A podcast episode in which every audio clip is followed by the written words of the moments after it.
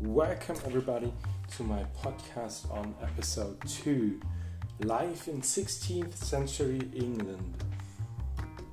Now, first of all, before you start reading this episode, I want you to answer the question how important is religion to you? You have a scale from 0 to 10. 0 means not at all important to you, and 10 means it's very, very, very important to you. That's the first task.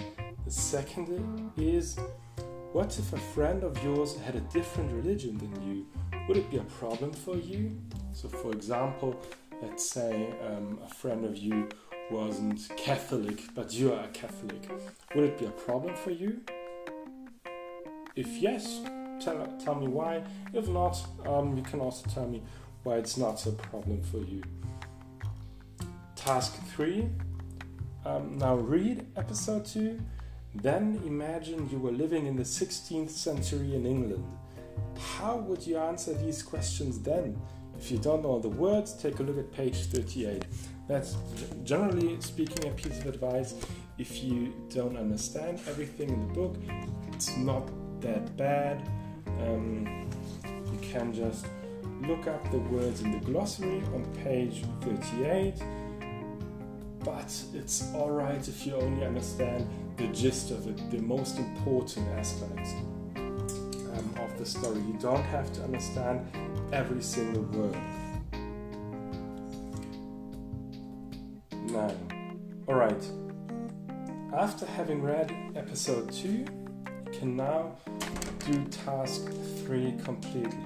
Imagine you were living in the 16th century in England, so in the time our story plays.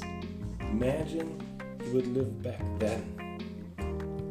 And imagine now somebody would ask you how important religion was to you. How would you answer then on the scale from 0 to 10? 0 again means it's not at all important, and 10 means it's very, very, very important. Afterwards, tell me how you would react if a friend of yours had a different religion than you. Right, so say again, you were Catholic and your friend wasn't Catholic. Would that be a problem in 16th century England?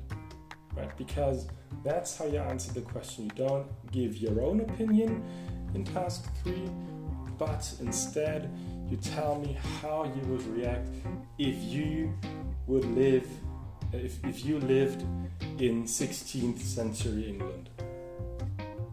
That's all for episode 2. I hope you'll enjoy episode 2. As I said earlier, I really like the book. I hope you'll like it too.